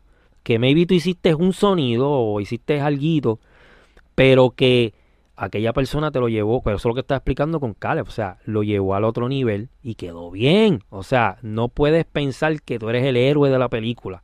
O sea, estamos todos unidos en esa, en ese, en ese proceso. Es una casa, tú hiciste el cuarto, pero ese cuarto es importante. Ya. ¿Entiendes? Y eso es lo que hay que, o sea, hoy en día me costó trabajo porque yo lo hacía todo, ¿entiendes? Pero ahora dije, concho, mano, o sea, y también da para eso, hay dinero en la industria para eso. So, ahora hay que colaborar. Oye, tú hiciste esto, pues sí, vamos, esto. Lo, es- e hicimos algo para Yandel otra vez. Oye, y la pista no es mía, es de unos muchachos que, que hacen muchas cosas para Joel y Randy. Y el muchacho que tengo que toca chelo, le dije, diablo, mano, tienes que hacerle un arreglo de chelo a esto. Hizo- hicimos- grabamos una orquesta. O sea, Yandel se gastó la funda ahí. No ha salido el tema, así que. Pero espero que salga. Y de verdad le metimos. O sea, lo que no se había hecho en el género. Eso no se ha hecho. O sea, todo era a, a plugines. No, vamos a grabarlo. Y nos fuimos a un estudio y grabamos 26 músicos, 100 canales. Tuvimos 13 horas grabando músicos. Y eso a mí me gusta y hace falta. Hay que abrir ese camino, o sea, hay que crear y cosas diferentes. ¿Piensas que Bad Bunny ha abierto las puertas para que esas cosas pasen? Eso es así. Hay- eh, Bad Bunny este, Rau también, que, con, que está cambiando de estilo. está cambiando muchas cosas. Yo creo que eso, eh, lo bueno es que está, o sea, está el, el, el- el ambiente, la música está dando tanto dinero que hay, hay el espacio. Yo me daba cuenta de eso con los discos de Ameri- el americano. Yo compraba los discos, los CD. Y tú leías la- las canciones. Achí, eso había un párrafo como así De los créditos. de los créditos. Y cada cual tenía su, ok, este hizo esto, este hizo esto. O sea, un, un párrafo. Y eso en el reggaetón no se veía, eh, habían dos. Y ya. Ya. Sí, es verdad, es verdad. Que Es que la gente como que no, no estaba acostumbrada, yo creo, también por el celo de los, de los porcentajes. El celo. Y hay productores que dicen, ah, no, porque me cogen los trucos. Eh, chico. Sea, sabes que, que eso es algo que yo me he dado cuenta, los americanos dicen los trucos. Claro. Y los latinos como que siempre está eso como que... "Acho, no, amarrado. no, que no, Al principio no". a mí me costó. A nosotros no. nosotros me- Acuérdate que nosotros cuando empezamos en el fruity mezclábamos todo. Pegado la mezclamos en, en- en el mismo fruity. ¿Sabes? Todo eso se mezcló ahí mismo. Después, entonces pasábamos, con, que ahí entró Marioso. Y el primero fue en Head, Head Knocker. Head No, Knocker. sí. Después fue Marioso. Y nos pedían los canales y a nosotros nos costaba. Diablo, pero los canales. Sí, porque les van a caquear las baterías. nos van a calquear todo, qué sé yo, y, de- y a- aprendimos. Oye, así se hace, la industria es así, pero nosotros no sabíamos nada, ¿entiendes? Esto es así, esto se mueve de esta manera. Y no lo sabíamos. Y pues, sucedió. Y creo que eso, pues tienes que soltarlo, oye, suelta, dale. Si te va a subir tu nivel, si va a sonar mejor, deja que otra persona pues, ponga, ¿me entiendes? Ponga su grano de arena. Y te va a abrir las puertas. Exacto. Muy cabrón. Durísimo, loco. Hacho, no ese- sé, no sé, porque a mí me encantaría poder continuar y yo no sé si cuánto tiempo Dale, ustedes- sigue. Vamos a seguir, durísimo. Sí. Durísimo, durísimo. Este, ¿alguna experiencia en, en términos de estas cosas de ética? Tú sabes que cuando uno está en el estudio, ahorita estabas hablando de, ¿verdad? Que tienen gente colaborando ahora, pero usualmente uno tiene como unos rangos dentro del estudio. ¿Cómo funciona eso? ¿Has tenido una mala experiencia que llega alguien un momento y quiere mandar dentro de tu estudio? Ah, eso pasa acá. uno tiene que ser, este, uno tiene que ser eh, eh, eh, político en este, en este, en ese caso, y igual que los artistas grandes casi no me ha pasado, mano.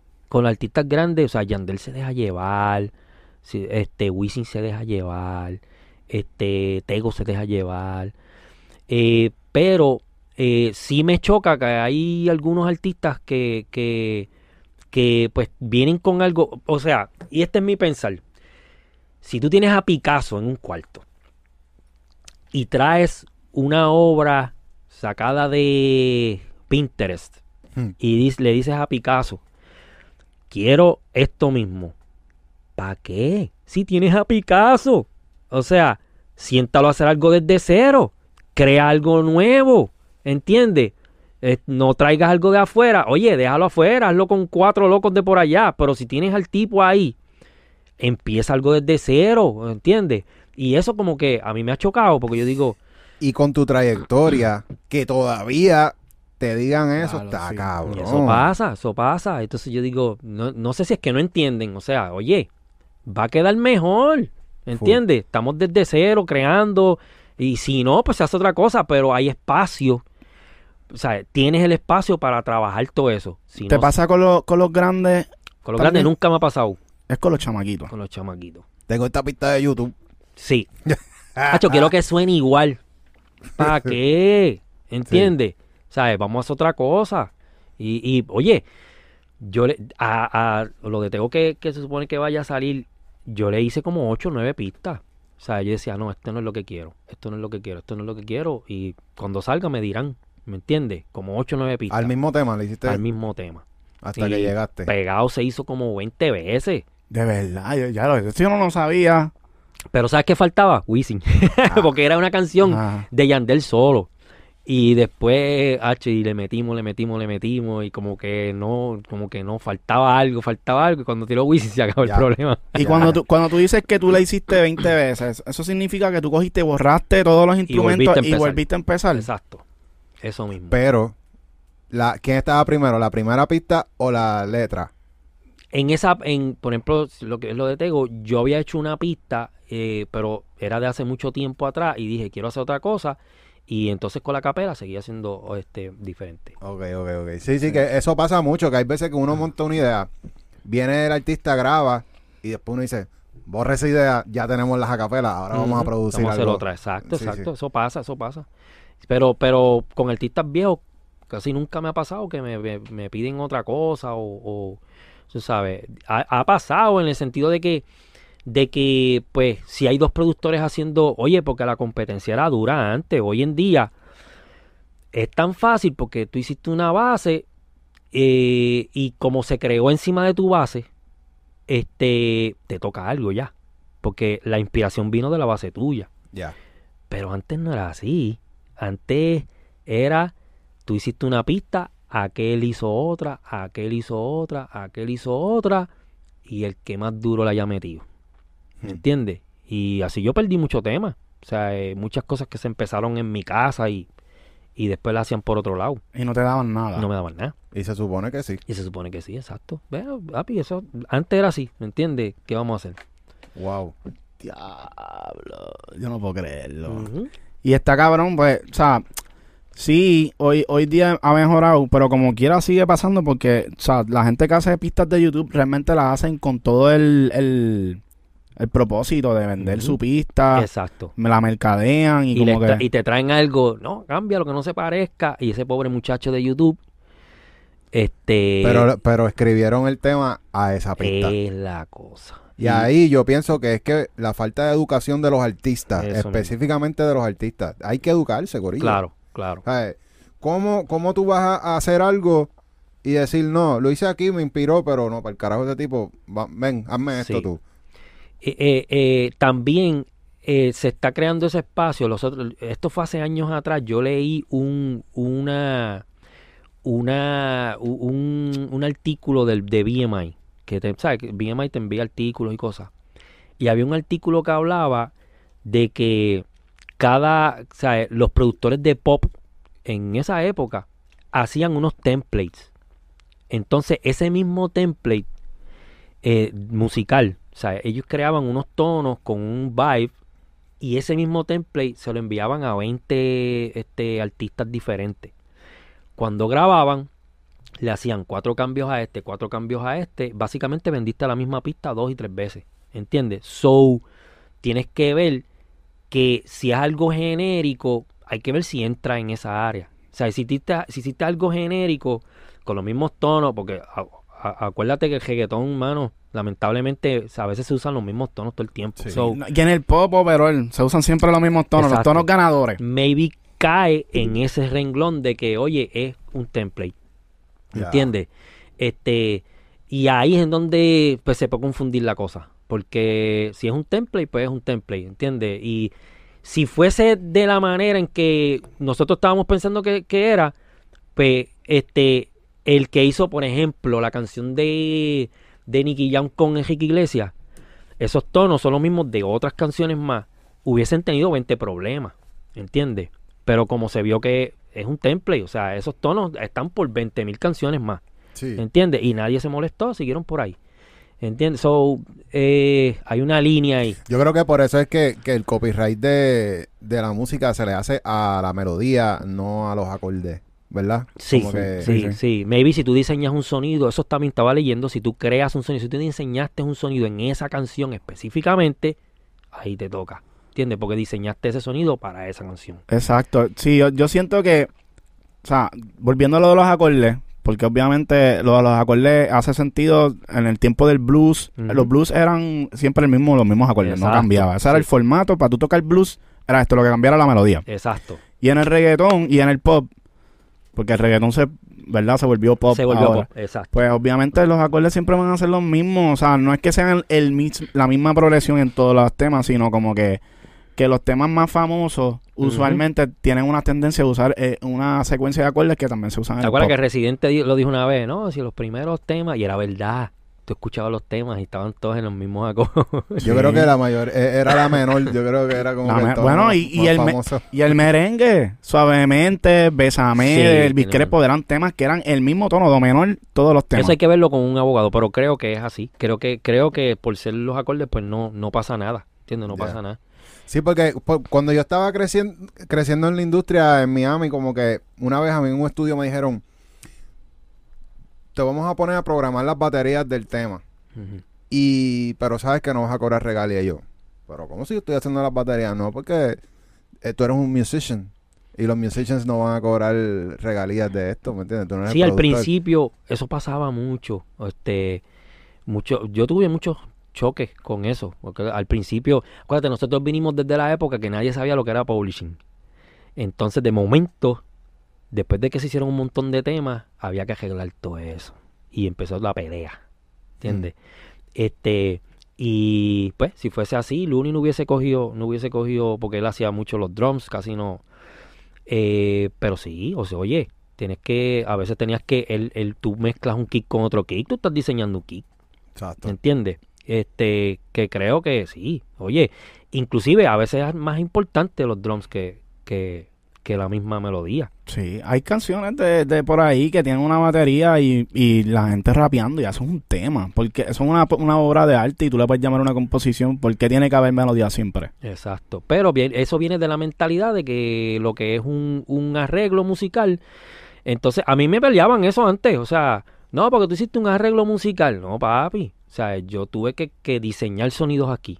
¿Entiendes? Yo tuve que crear una melodía de la pista. Si yo le saco esa voz, alguien me puede escribir otro tema ahí, ¿entiendes? Y, y va a sonar brutal también, ¿entiendes? Ya. En el merengue no, merengue pues eh, las trompetas llevan una melodía que, que va con la canción, etcétera, etcétera. ¿Me entiendes? Y eso fue lo que yo, yo noté. Y tiene siempre los mismos instrumentos. Un piano no va a cambiar. un piano es un piano. Mm. Una guitarra es una guitarra. Un, u- este, la tambora es una tambora. O sea, es solamente cómo se va a mover eso encima de, ese, de esa canción, ¿entiendes? Pero nosotros no. Nosotros estábamos usando synthesizer. O sea, el synthesizer tienes que diseñar el sonido. Hay millones de sonidos. O sea, ¿por qué escogiste ese? ¿Entiendes? Y este con este, ¿por qué? Así que yo creo que ahí pues el cambio era drástico. O sea, no, no puedes manejarlo como un, como una, como un, este, un arreglo, porque no es un arreglo. Sí, y, Sí, y sí, también como que pensando en, la- en las limitaciones que habían en el, en el tiempo antes. Antes, o sea, el que diseñaba un sonido era un ingen- ingeniero literal porque tú tenías que construir un piano. Bien brutal. Tú estás diseñando un sonido, ¿entiendes? O un saxofón o lo que sea. Pero hoy día eso se ha transformado en que todos podemos ser ingenieros porque tenemos las herramientas de diseñar un sonido y por lo tanto, si no hay manera de uno cobrar regalías diseñando un sonido, porque aparentemente no hay manera, Pero espérate, pero espérate. Vamos a hacer algo. Si ahora con un dedo tú tocas una nota y suena un corillo de sonido Sí. con un solo dedo, ¿Qué? Hay, hay plugins que te hacen hasta las melodías. ¿No debería ser el- los dueños del plugin los que cobran esas regalías? diablo, esa- mano, tú sabes que eso va a ser un problema en Eso un hace un futuro. problema, claro. Claro que sí. Y ya mismo empieza el, A- el AIS, ¿cómo es? El, el, El el AI. artificial- y Bueno, ya existe, mira, ya lo eh, hay. en, en, en Reason hay un instrumento que yo sé que existe un- algo parecido en otro, pero este plugin se llama Chord, Chord sequencer. Chord Sequencer. Entonces ellos cogieron y dijeron, pues vamos a hacer un research, vamos a invitar 100 músicos de jazz, pianistas, vamos a invitar 100 de pop, 100 de qué sé yo, o sea, diferentes estilos. Y hicieron una librería, ¿verdad? De, de, de, la- de los músicos. Y dijeron, ok, si tú tienes este acorde, ¿para dónde tú crees que va el próximo acorde? Si estás en la escala de fa mayor, por Ujú. ejemplo. Entonces pu- pusieron a, a 100 este, pianistas de jazz a hacer exactamente lo mismo. Ah, pues yo me iría para acá. Ujú. Ah, yo me voy por acá, yo me voy por acá. Y entonces, ¿qué pasa? Que ellos te crearon una librería de cada categoría, De cómo, qué progresiones tú puedes hacer dentro de cada escala. Mano, y está cabrón, porque con un dedo, como dice Super Solo, ya tú tienes, todo. tú escoges, ah, mira, yo estoy en Do mayor y quiero estilo jazz. Y te dan todas las opciones y te dicen cuál es la más probable, cuál es casi probable, cuál es un poco probable y cuál es la menos probable de esa acorde al próximo. y tú vas, pa, pa, pa, pa, Me hablaron de uno así, me hablaron de uno así, pero, pero, este, ahí está en términos de, de qué tú cedes, porque es por ejemplo, eh, yo sé que pues, se ha hablado de Splice y eso, pues, pues, esa gente decidió darte todos los derechos de ese, de esos samples, ¿entiendes? Este, yo por ejemplo, la librería mía de, de NLMM volumen 1, yo hice melodías y eh, úsenlas, ¿entiendes? Pero yo podía hacer lo que hizo Frank, Frank Dukes, que es, oye, si te sale algo grande, me toca mi parte, ¿me entiendes? Que debería, oye, pero yo te recomiendo que debería hacer así. No, lo, no vamos a hacer así, pero en otra, o sea, yo estoy haciendo, lo que la gente no sabe es que yo, aparte estoy haciendo algo mío, que es lo que yo tengo, este, exclusivo, Y Ajá, eso, exacto. eso yo lo trabajo yo y trato de enviarle al- a, a productores más grandes y trato de hacer placements con eso. Ya. Pero Eso hay otras duro. que, otras que pues doy, ¿me entiendes? No, pues muchachos, quédense con Sí. eso. ¿Entiendes? So, este, hago de los dos, de los dos. Pero tengo que estar consciente que estoy ce- cediéndote los derechos, véate, mete mano con eso, pero tengo las mías acá, ¿entiendes? Y como estábamos hablando ahorita, ya mismo la tecnología nos va a favorecer en esas partes cuando tú puedas coger tus melodías, convertirlas en NFTs y ya tengan Eso está duro. ese, El ese DNA. digital eh, print, eh, fingerprint, ¿me entiendes? Que Eso está duro. va a reconocer, YouTube va a reconocer, todas, las- todas las plataformas van a reconocer si ese DNA está metido allá adentro. Eso la- ya mismo viene el 2 y también te va a poner ese DNA y cuando tú sacas eso, lo exportas, pum, ya está, Sí, ya. ahí. Sí, literal, literal, así va a ser. Eso está duro, eso está duro y gacho, Y ayuda, porque ya automáticamente ese, ese, esas transacciones que están pasando se dividen las regalías automáticas porque ya está ahí, eso va No tienes que estar en la pelea con los abogados y mira, me toca tanto, me toca tanto. Oye, nosotros hemos pasado por muchas.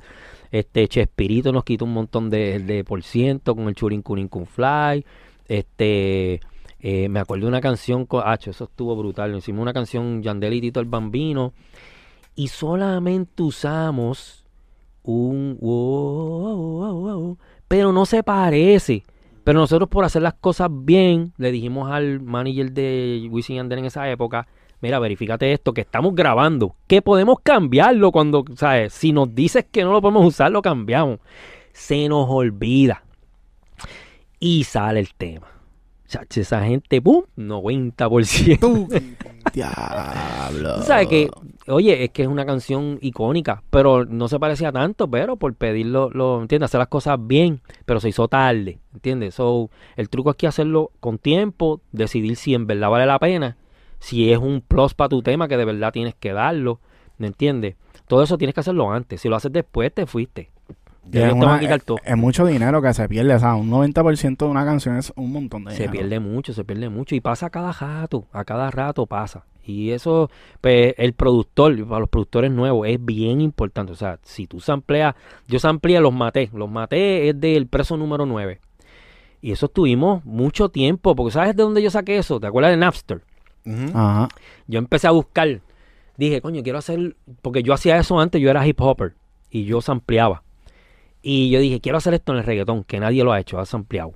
Y vine y cogí pan y busqué, dije, los maté, puse los maté y me salió esa canción. Y la empecé a escuchar y dije, coño, este coro está duro, pan, lo sampleé, era un MP3 tal.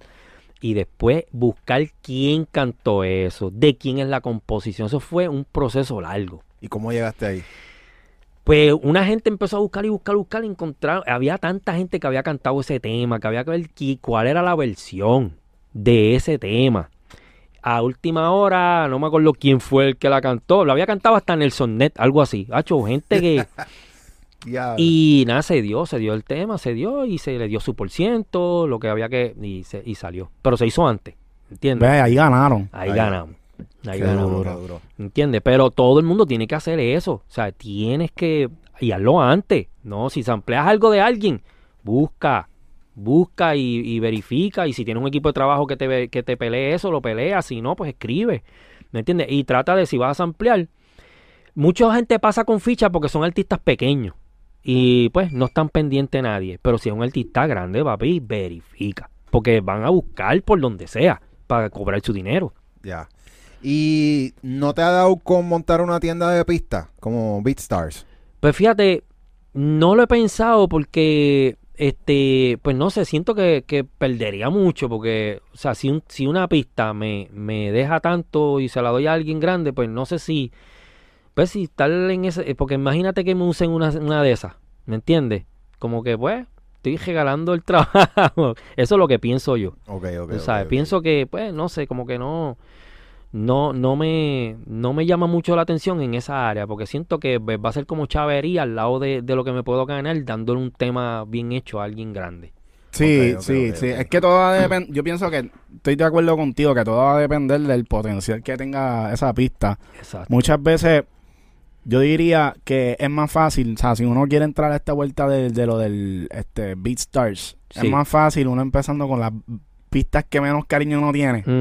Y uno dice, vamos a ponerlas ahí, a ver cómo se ven, porque quizás... Digo, yo no sé cómo es eso, pero imagínate que esa pista, es que eso es lo malo, mano. Pero mira la canción de, de Lil Nas X, la de eh, Old Town Road. Ajá. Fue de Beastars. O sea, Eso fue de Beat y se convirtió en un palo Por eso te digo, o sea, si están tus derechos ahí, nítido. Pero si no están, es complicado porque imagínate que se te dé un palo como ese y tú no tengas los derechos. Pero tú tienes los derechos siempre. Ah, bueno, si los tienes, bien. Recuérdate que, eh, o sea, diablo, estamos aquí dando un tutorial. dándole el tutorial a yo no me he metido en eso mucho, sí, sí. Pues la cosa es que cuando tú estás en esa página, ya de por sí él tiene un contrato que da más advantage al, al productor como tal, porque acuérdate que si tú sacas ese tema y tú y tú no tienes, o sea, tú no tienes exclusividad. Ahí, ahí tú lo que tienes es un 50% usualmente. Ujú, Un 50% de la regalía de composición, pero en el máster. Esa pista es tuya. Nadie tiene los derechos, solamente tú. En el momento que si, por ejemplo, a Lil Nas le diera con hacer el tema y no grillearlo, ya ahí automáticamente el que va a ganar es el productor. Exacto. Le- o le tumba el tema o le saca par de millones. saca para el exacto. Ya.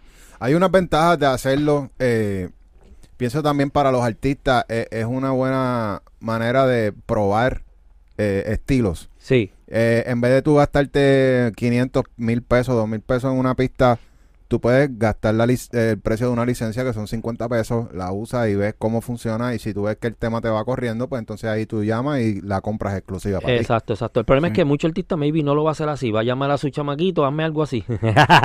Exacto, Sí, ¿no? Y también. eh, eso sí va a pasar, eso sí va a exacto, pasar. exacto. Pero no es lo mismo decir, tengo un tema con fucking Nesty, ¿entiendes? Como que para los chamaquitos, y, y esto es lo como yo lo veo, en términos de negocio para Nesty. Ujú. Si, si Nesty de momento le da con hacer un paquete de, de, de, qué sé yo, de 10 pistas, Ujú. tú sabes todos los chamaquitos que quieren una pista tuya. Sí, oye, yo saqué una en, en el YouTube y tal, está todo el mundo haciendo este dúos y cosas. Pues, Dúos y cosas. Y yo la solté, ah, dale, cogen eso ahí, olvídate de eso. y eso corre también por TikTok, Sí, es la otra. sí. TikTok yo hice una y, bacho, un montón de gente que hizo, hizo este dúo. Y eso monetiza también. Sí, no he sabido monetizar, tengo que chequear cómo monetizar. Sí, porque ahí, ahí la clave va a estar tú sacarlo como instrumental. Sí. Un single tuyo de instrumental. Sí, eso fue lo que. Pero había que, exacto, había que registrar. Eso yo no hice nada de eso. Yo, ah, dale, Sí. metan mano ahí. Exacto. ¿Entiendes? Pero sí, hay que registrarlo. Y, y, y sí, me dijeron eso, que TikTok monetiza esa. esa Full. hay que sacarlo y, y, y monetizar. Yo iba a hacer eso, yo hice una pista y solo iba a hacer con la librería. La librería hizo una pistita. Y, y hablé con Universal para eso mismo, pero después la solté así. Pues nada, eso hay que pensarlo, maybe en un futuro. Pero estoy. Estoy envuelto en todo lo que pueda. O sea, una de las desventajas que tuve cuando empecé es que estaba todo el tiempo con Wisin y Yandel. Ellos estaban hasta los dos. Si los dejaba hasta el domingo, ¿verdad? Mi esposa está ahí. Hasta los domingos estaban. O sea, y no tuve tiempo de diversificar. Hacer cosas con muchos más artistas. Obvio, eran los más pegados, ni me importaba, ¿me entiendes? Pero este no pude diversificar tanto y hacer otras cosas que debía haber hecho, ¿me entiendes? Para que mi marca, mi marca creció mucho porque yo estaba detrás de todo eso, pero pude haber aprovechado esa vuelta a hacer muchas otras cosas. Y eso es algo que me, me vino de desventaja, entre comillas, porque obvio estaba haciendo buen dinero. So, pero tú también tienes que pensar en la parte de que tú eras el sonido detrás de Wisin. Eso sí, eso sí. So, uno también en ese ranking dentro de la historia de la música, como que soy el creador Sí, no, de se ese siente sonido. cabrón, se siente duro y, y el hecho de que ellos me hayan dejado, porque o sea, esto es algo que nació ahí. O sea, no es algo que ellos me dijeron, no, quiero hacer esto, o sea, nació. Entre todos logramos ese sonido, este, y pues uno se siente brutal porque de verdad salió de ahí y, y ellos han hecho otras cosas, pero el sonido es el sonido, o sea, el que lo que llevábamos ahí estaba duro y la Y gente todos le son encantó. Y la gente le encantó, o sea, la gente le gustó mucho. Y no me dijeron, no, porque no me gusta eso, papi, oye, dale. ¿Entiendes? Que tuve rienda suelta en esa área. Muy cabrón, muy Qué cabrón. duro. No, ya, eso es, un, es un orgullo para mí, ¿verdad? Como que es bien diferente uno pegarse como que behind the scenes a como que esta es mi marca, ¿entiendes? Como que yo desarrollo este sonido que ya de, de- de cierta manera es como que te da poder. Es verdad. sí, Porque ya tú sí. tienes, ya tú tienes una marca que la gente te va a ir a buscar por ese sonido. Exacto. Independientemente si lo creaste con un artista y fue el diseño para ese artista, pero ya tú tienes ese poder. Sí, sí, eso, eso es una ventaja súper brutal, porque pues, inclusive para este disco que estamos haciendo van a haber cositas que van a sonar a ese, a ese, a ese estilito. Yo creo que les va a gustar mucho. El disco está bueno, de verdad. Duro. Así que duro. yo espero que, yo creo que se va a tardar un poco más, pero, pero sí, pero está bien chévere. Yo creo que les va, les va a gustar mucho. ¿Te interesaría firmar artistas? Sí, ya tengo, tengo, tengo uno y mano, este, oye, empezó desde cero conmigo. este, yo creo que la segunda vez que tocaba un estudio fue conmigo. Lo llevé por el, o sea, lo llevé, ahí fue en donde entró Ames, que es ahora el, el ingeniero, este, in-house. Duro. Este, y, mano, desde cero. Ese chamaquito, le siéntate, vamos a escribir, vamos, yo le ayudaba en algunas cosas. Este, eso fue básicamente pandemia por acá, ¿verdad? Pandemia, nos sentamos y ya siento que está bastante desarrollado. Ahora estamos empezando a sacarlo y hacerle featuring y trabajarlo. El área de trabajar un artista es un área en lo que yo no había entrado, ¿sabes? Porque yo, ¿sabes? No- yo sí había empezado un grupo de pop este que se llamaba Irreal, que es un chamaco súper talentoso, súper talentoso. Pero pues cu- cuesta arriba, ¿sabes? Cuesta arriba y pues no tenía la batería ni, ni ¿sabes? Necesitábamos gente que nos ayudara. Ya. El equipo Ahora- de trabajo. Exacto. Ahora conseguimos algo de equipo de trabajo, todavía nos falta mucho, pero pues es un poco más, más, o sea, estamos, estamos, obvio también cuando ellos empezaron, la, re- la, los streaming no estaban como ahora. Ahora el streaming es algo súper brutal. Este, y eso que yo tenía una distribución con Empire Latino. O sea, que, que, pero no es como ahora, ahora está mucho más, mucho, mucho mejor. O sea, eh, o sea, el- el- la música hizo así. Eh, había como un cruce. En este, en el punto más bajo, que fue cuando las ventas de discos Murieron. este, murieron y transición. estaba empezando a subir el streaming, ahí es donde yo empecé con ellos y fue complicado. Ahora pues está mucho más friendly y, y con el artista pues vamos por ahí, vamos llevándolo y mano, va bien, estamos trabajando duro. Yo creo que, mano, tiene mucho talento, se llama G Rose, lo buscan después. Y Chamaquito tiene mucho talento, me encanta su voz, me encanta, está metiéndole duro a la escritura. Y de verdad está, está. Oye, y lo he visto crecer desde cero, o sea, él no sabía y hasta que Sin followers ni nada. sin nada, sin nada. Todavía falta mucho trabajo, pero de verdad, o sea, me siento orgulloso porque está dándole duro y estamos dando de qué hablar poquito a poco. Oye, sin meter nada, no hemos metido, o sea, que hay gente que no, que si japetón, que si nada, estamos desde cero. Pronto pues se dará todo eso, pero sabes, desde cero dándole duro y ya Yandel le- me dijo que le gusta, Wisin me lo está ayudando, ¿sabes? Estamos poquito a poco con sus equipos de trabajo. Y de verdad me están ayudando mucho. Vamos bueno. poquito a poco. No es un industry, ¿cómo le llaman eso? La- eh, Un Industry Baby. Ajá, porque hay mucha, es- eso está pasando también ahora mismo. Ajá. Como que vemos muchos chamaquitos que no tienen el, la experiencia que tienen los chamaquitos que están en la calle por ahí, que se desarrollaron, tú sabes, como es.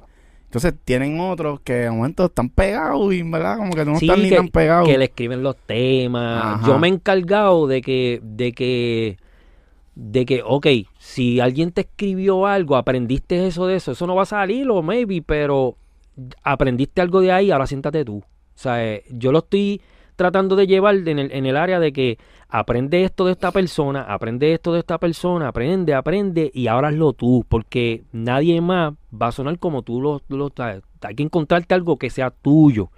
Y yo te puedo comprar 20 temas, ¿entiendes? Y de gente que le mete duro. Pero, ¿para qué? O sea, Ya. eh, eh, o sea, eso maybe en un futuro cuando ya no pueda, ok, ok, pero ahora tienes el tiempo de desarrollarte. Ya. Siéntate, escribe, man, este, redes sociales, que es complicado para alguna gente, ¿entiendes? Para alguna gente trabajar en redes sociales, pues estamos trabajando entre todos, está mi esposa ayudándome, hay, o sea, hay mucha gente envuelta ayudando, lo que son gente de corazón, que nos están ayudando a, a tratar de llevarlo, oye, desde la nada, desde la nada, y eso yo se lo digo a todo el mundo, o sea, no necesitas tener un montón de dinero para comenzar. Yo siempre le dije desde un principio, tú eres tu propia empresa, tú eres tu propia marca. Yo te puedo ayudar y, y voy a hacer un plus en tu marca, pero eh, lo tienes que hacer tú, ¿entiendes? Porque este es tu negocio. Yo te firmo, yo trabajo la música, te estoy ayudando, pero es tu negocio, o sea, Tú tu le la imagen. mentoría también. Exacto, tu imagen, esta es tu imagen. Uno puede conseguirle todo. Oye, que he visto gente, te consiguen alguien que te haga esto, que te haga esto, que te haga lo otro. Perfecto, si tienes el dinero, nítido, pero te estás gastando un montón. Ya. Noso- yo le hablo todo bien claro. O sea, eh, yo hago la música, esto cuesta tanto, te está saliendo gratis. Entre comillas, pues tú sabes que uno, eh, después al final, pues si sale la vuelta, pues, pero te estás arriesgando. Sí.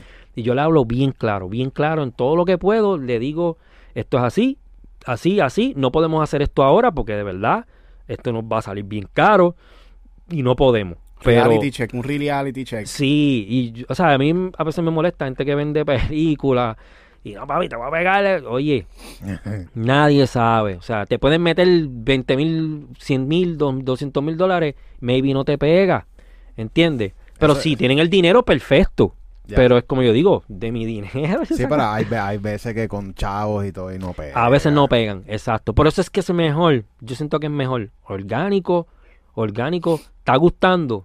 Vamos a meterle un poquito más. ¿Está gustando? Vamos a meterle un poquito más. ¿Me entiendes? Hasta que salga.